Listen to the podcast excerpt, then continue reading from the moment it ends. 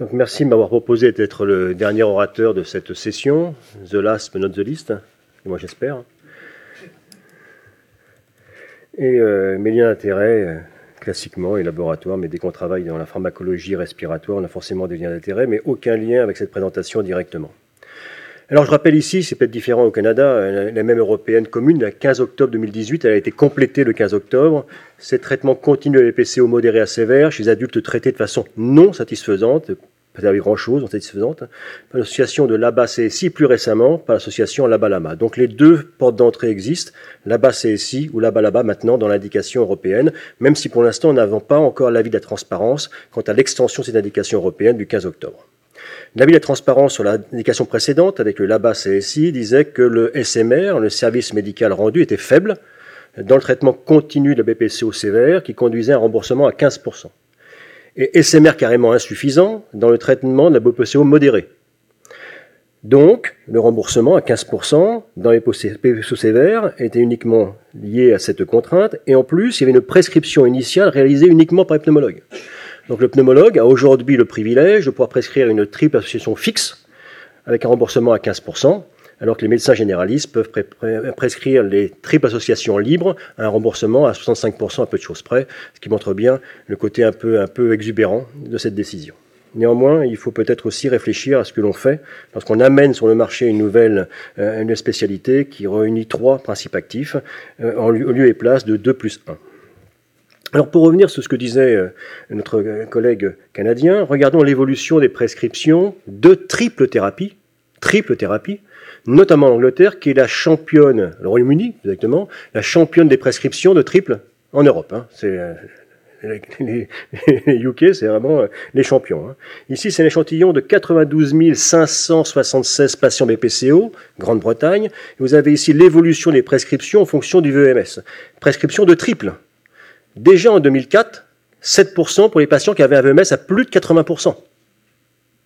Et on arrivait à 25% pour les patients qui avaient un VMS à moins de 30%. En 2009, 5 ans après, vous voyez l'évolution des chiffres, ils sont clairs. On arrive à 59% de prescriptions de triple dissociées chez les patients à moins de 30% et 21% quand même pour les patients qui avaient un VMS à plus de 80%.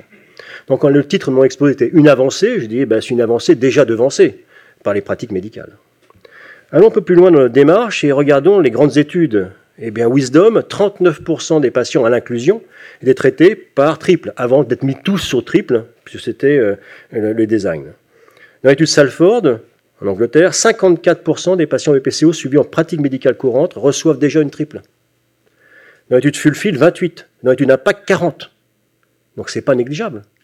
On va dire globalement, un gros tiers des patients reçoivent déjà une triple association donc on s'intéresse à la positionnement aujourd'hui, mais le positionnement de la pratique, bon ou mauvais, il existe déjà par le volume des prescriptions.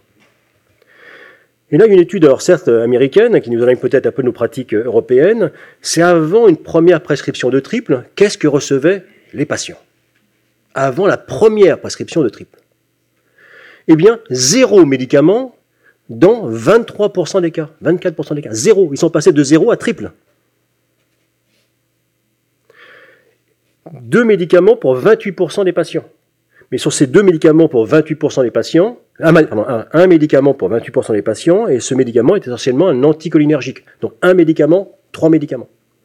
Et enfin, une majorité de patients avaient au moins deux médicaments, 37%, et dans ces deux médicaments, c'était essentiellement les ICS là-bas.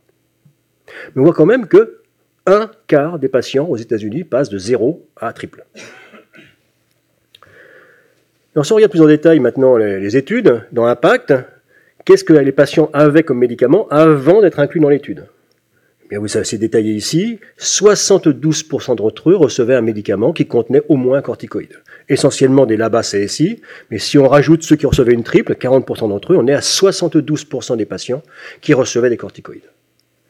D'autres études, Chronos, 71% des patients. Tribute, 65% des patients. Donc, une énorme majorité de patients sont traités par corticothérapie inhalée dans la vraie vie, mais sont aussi traités par corticothérapie inhalée avant d'entrer dans les études qui s'intéressent à l'évaluation des triples associations. Et ceci n'est pas euh, trivial du tout. On verra les conséquences tout à l'heure.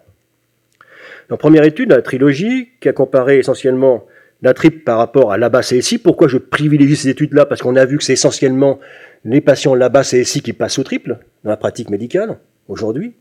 L'étude de phase 3, randomisée, vous la connaissez, 1367 patients. J'insiste ici, c'est une des études pour lesquelles les antécédents d'asthme étaient exclus, un critère d'exclusion, donc pas de patients avec antécédents d'asthme. Et dans ce contexte-là, si on regarde les exacerbations modérées à sévères, il y a une réduction de 11% des exacerbations modérées à sévères quand on passe de la double association LABA-CSI à la triple association. 11% de réduction d'exacerbations modérées à sévères. Si on s'intéresse à ce qui est dans les appendix des publications, et on revient sur l'histoire des fumeurs, qu'est-ce que l'on voit? Alors certes, c'est une post-hoc, certes, c'est peut-être pas à parier, il n'y a peut-être pas tous les mêmes critères, mais on voit que si ça marche, ça de marcher plutôt chez les ex-fumeurs que chez les fumeurs où l'effet est quasi égal à zéro. Par contre, les éosinophiles, éosinophiles ou pas, et ça m'arrange beaucoup dans cette histoire, ça ne change strictement rien à l'efficacité de la triple dans l'un ou les autres cas, au-dessus de 2%, en dessous de 2%, ou 200 versus plus de 200. Donc le tabagisme pourrait être un facteur de moins bonne réponse à la triple quand on a déjà des CSI là-bas comme background de traitement. Regardons maintenant toujours plus en détail cette étude, mais je n'ai que deux diapositives, rassurez-vous, je ne vais pas vous les mettre tout en détail, c'est le pourcentage de répondeurs sur les critères habituels du TDI, c'est-à-dire euh, augmentation d'un score de 1, eh bien on voit que 57% versus 52%, c'est significatif, un petit gain de 5%. Ce n'est plus à 52e semaine, ça l'est à 26e semaine. Et pour le Saint-Georges, on est toujours dans ces histoires de 1.5, 2 points d'amélioration. Mais on regarde le pourcentage de patients qui passent les 4 points, 46 versus 36, 43 versus 36, les différences sont significatives et on voit une petite différence de l'ordre de 7 à 8%. Mais là encore une fois, si on regarde par rapport au TDI, l'impact du tabagisme, eh ben, pour le tabagisme, euh, lorsqu'on est fumeur, il n'y a plus de bénéfices non plus sur le TDI. Plus de bénéfices sur l'exacerbation, plus de bénéfices a priori sur la dyspnée, si tant est que ce bénéfice soit cliniquement significatif. Donc c'est peut-être un élément à garder en tête. Maintenant, on a l'étude Fulfil, qui est faite avec une autre tripothérapie par rapport à une référence qui n'est pas les composants de principe actif de la tripothérapie, mais, euh, pour ne pas le nommer, le Sabicort en l'occurrence. 1800 patients, antécédents d'asthme acceptés, donc c'est une différence par rapport à la précédente, qui n'est pas neutre encore une fois. Et on voit ici un bénéfice de l'ordre de 35%, 11% de réduction d'exacerbation, 35% dans celle-ci, certes sur une période de temps plus courte, donc il y a une, erreur possible sur l'estimation qu'il ne faut pas ignorer.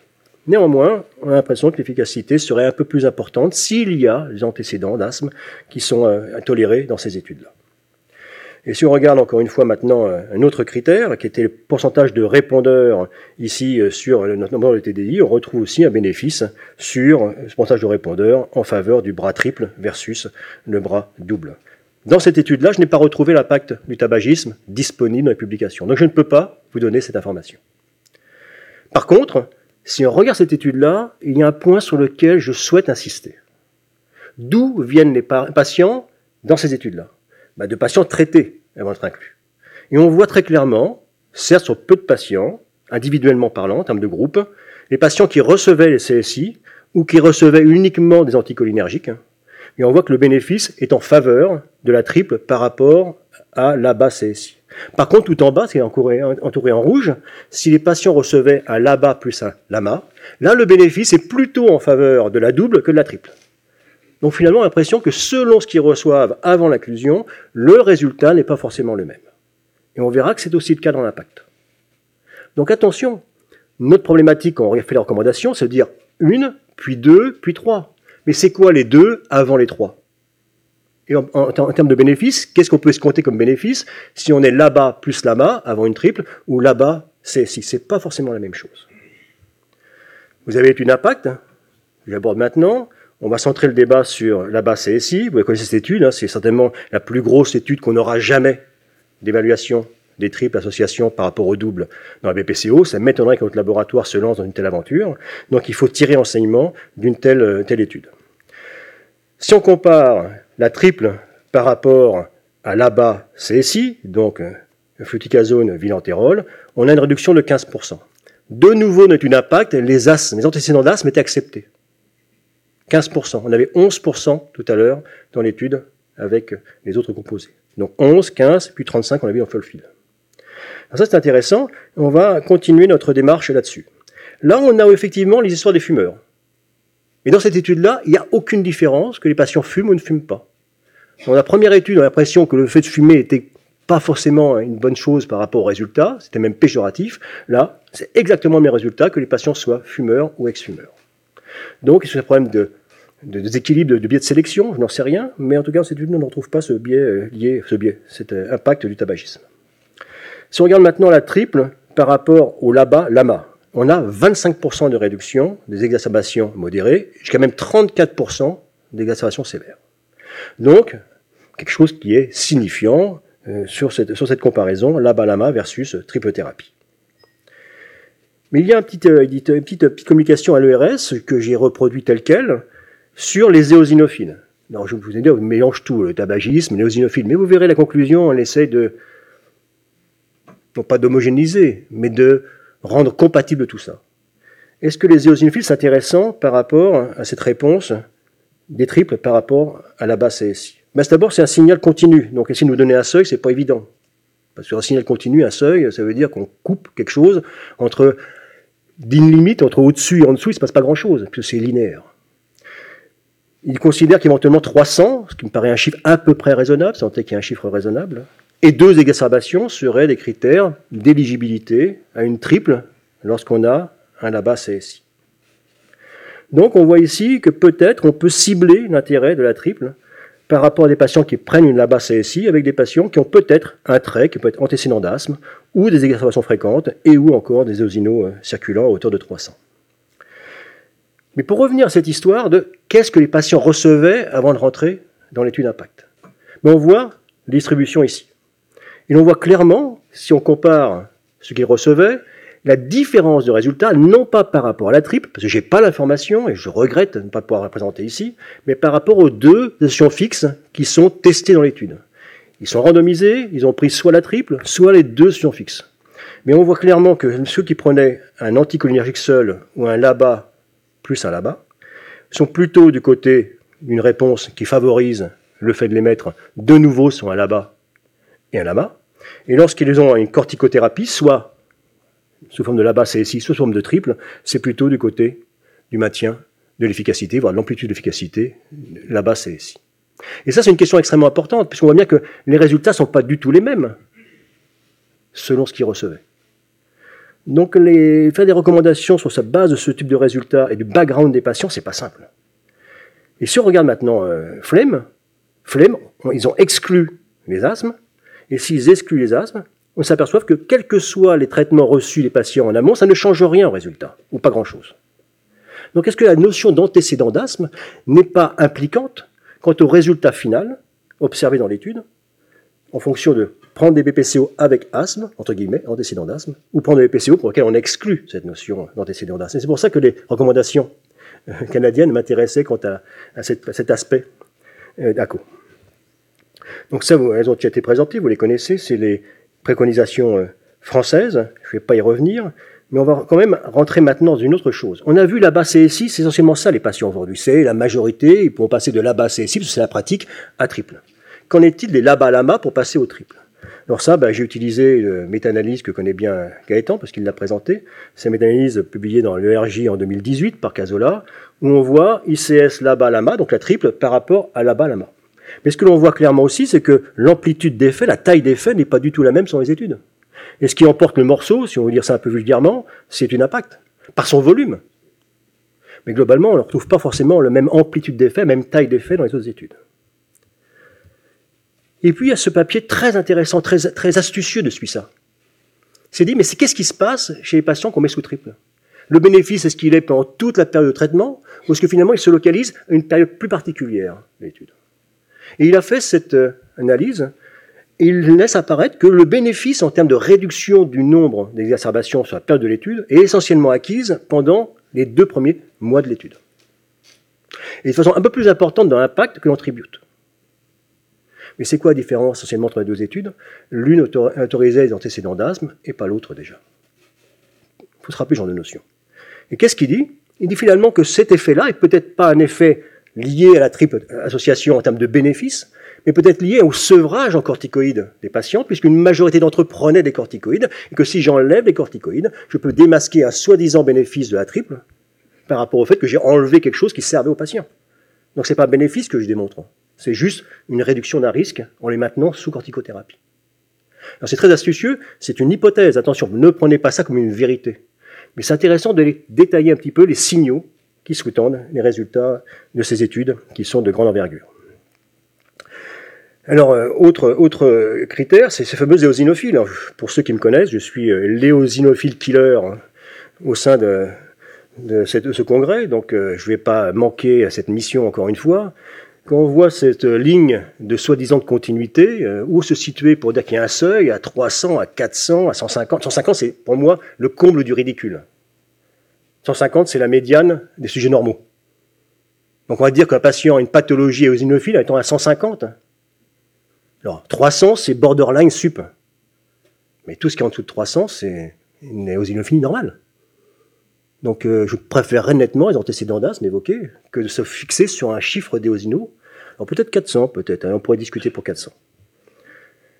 Et puis si on regarde cette, méta-analyse, ils sont mis à 300, ce qui est euh, plutôt quelque chose d'intéressant. Et là, il voit effectivement qu'en nombre de patients à traiter pour révéler le bénéfice de la triple par rapport à l'ABA-LABA, eh bien, il y en a moins à traiter lorsque les patients sont à plus de 300 d'éosino que moins de 300. Tant mieux, c'est plutôt quelque chose qui va dans le bon sens. Et moi, j'ai cette diapo que j'ai construite. À partir du même algorithme qui était présenté euh, dans le RJ, vous avez le score de 4, une exacerbation par, an, mais on sait que les osinos, c'est plutôt à partir de deux exacerbations. Les seules études qui montrent qu'il y a un bénéfice à regarder les osinos, c'est deux exacerbations dans l'année. Antécédent de deux exacerbations de l'année, c'est moins 30% des BPCO. Comme ça. On s'aperçoit aussi qu'il faut des osinos à plus de 300 au moins deux fois pour qu'ils soient catégorisés comme avec une éosinophilie au-dessus de la normale. Et si possible fumeurs, puisque l'étude faite dans Lancet montrait que c'est tous les fumeurs qui en bénéficiaient. On est à 4% des BPCO en train de s'exciter comme des malades sur l'éosinophilie pour 4% des BPCO. Ça ne me paraît pas franchement raisonnable. Et puis à droite, ceux qui n'ont pas d'antécédent d'asthme, et surtout les osinos à moins de 150 de façon reproductive, c'est 15%. Qu'est-ce qu'on fait de ceux qui sont au milieu là-dedans L'extrême majorité. Ben, je crois qu'il faut revenir à des choses qui ont été déjà évoquées. La notion d'antécédent d'asthme, par exemple. Ça, c'est peut-être un trait qu'il faut analyser de façon plus finaliste qu'un chiffre d'isosinos isolé à T. Très honnêtement, j'y crois de moins en moins. Et j'aime bien cette. Euh, c'est pas une recommandation, c'est quelque chose de très simpliste, mais quand c'est simple, ça peut être décliné facilement, de Nice, qui dit ben, les traitements inhalés, SAMA ou, ou SABA, le traitement de courte durée d'action, si nécessaire, et puis si ça continue à ne pas aller forcément de façon top, ce qui est souvent le cas pour les patients BPCO, s'il n'y a pas de quelque chose qui ressemble à, un passé d'asthme, qui n'est pas des eosinophilies, sur qui disent vraiment le somme, il parle de 400, s'il n'y a pas de variabilité du VMS, eh bien, ces patients sont plutôt vers les bronchodilatateurs. À l'inverse, s'il y a quelque chose qui peut se rapprocher, soit par les antécédents, soit par le statut actuel, de quelque chose qui se rapproche de l'asthme, quels que soient les critères, mais ils sont un peu cités ici, là, on peut s'intéresser au CSI. Ça, ça me paraît plus simple qu'un chiffre d'éosino isolé. Pas plus simple, mais plus clinique. Et pour terminer euh, mon exposé, ça tombe bien, j'arrive au bout, avant qu'on me plante sur ma dernière positive, j'en ai encore une derrière. La pratique n'a pas attendu les résultats des études cliniques, ni les recommandations, ni l'AMM, des solutions fixes. Au moins un tiers des patients EPCO en Europe sont déjà traités par association libre triple. La même européenne ne positionne les triples qu'en troisième ligne. J'ai des patients déjà traités soit par CSI là-bas ou là-bas là-bas. Mais on a vu que ce n'était pas le cas. Un cas, notamment aux États-Unis, passe directement de zéro à la triple. Le bénéfice d'une association triple a été essentiellement démontré sur la réduction du risque d'exacerbation, encore faut-il qu'il y ait d'exacerbation, et sur l'amélioration de la qualité de vie, augmentation du pourcentage de répondeurs au seuil de 4 points, on l'a vu, c'est environ 8 à 10% de plus. Donc la population cible d'une triple thérapie reste à préciser pour ce qui me concerne. Dans l'attente d'analyses plus détaillées des données, notamment euh, d'impact, les antécédents d'asthme, de mon point de vue, au jour d'aujourd'hui, semblent un point important. Plus, encore une fois, c'est mon point de vue, que l'éosinophilie isolée, dont la reproductibilité est un facteur limitant majeur en pratique courante, de mon point de vue encore une fois. La validité externe de ces essais impact demande à être faite en vraie vie. Les études randomisées de phase 3 ne sont pas une transposition à la réalité, mais une forme d'allégorie d'un monde idéal où on sélectionne les patients, on les suit, mais qu'en est-il de la transposition à la réalité? En tout cas, à défaut de savoir où mettre la triple thérapie, ce qu'on pourra éviter en tout cas, c'est que cette triple concerne tous les types de patients BPCO. Je vous remercie.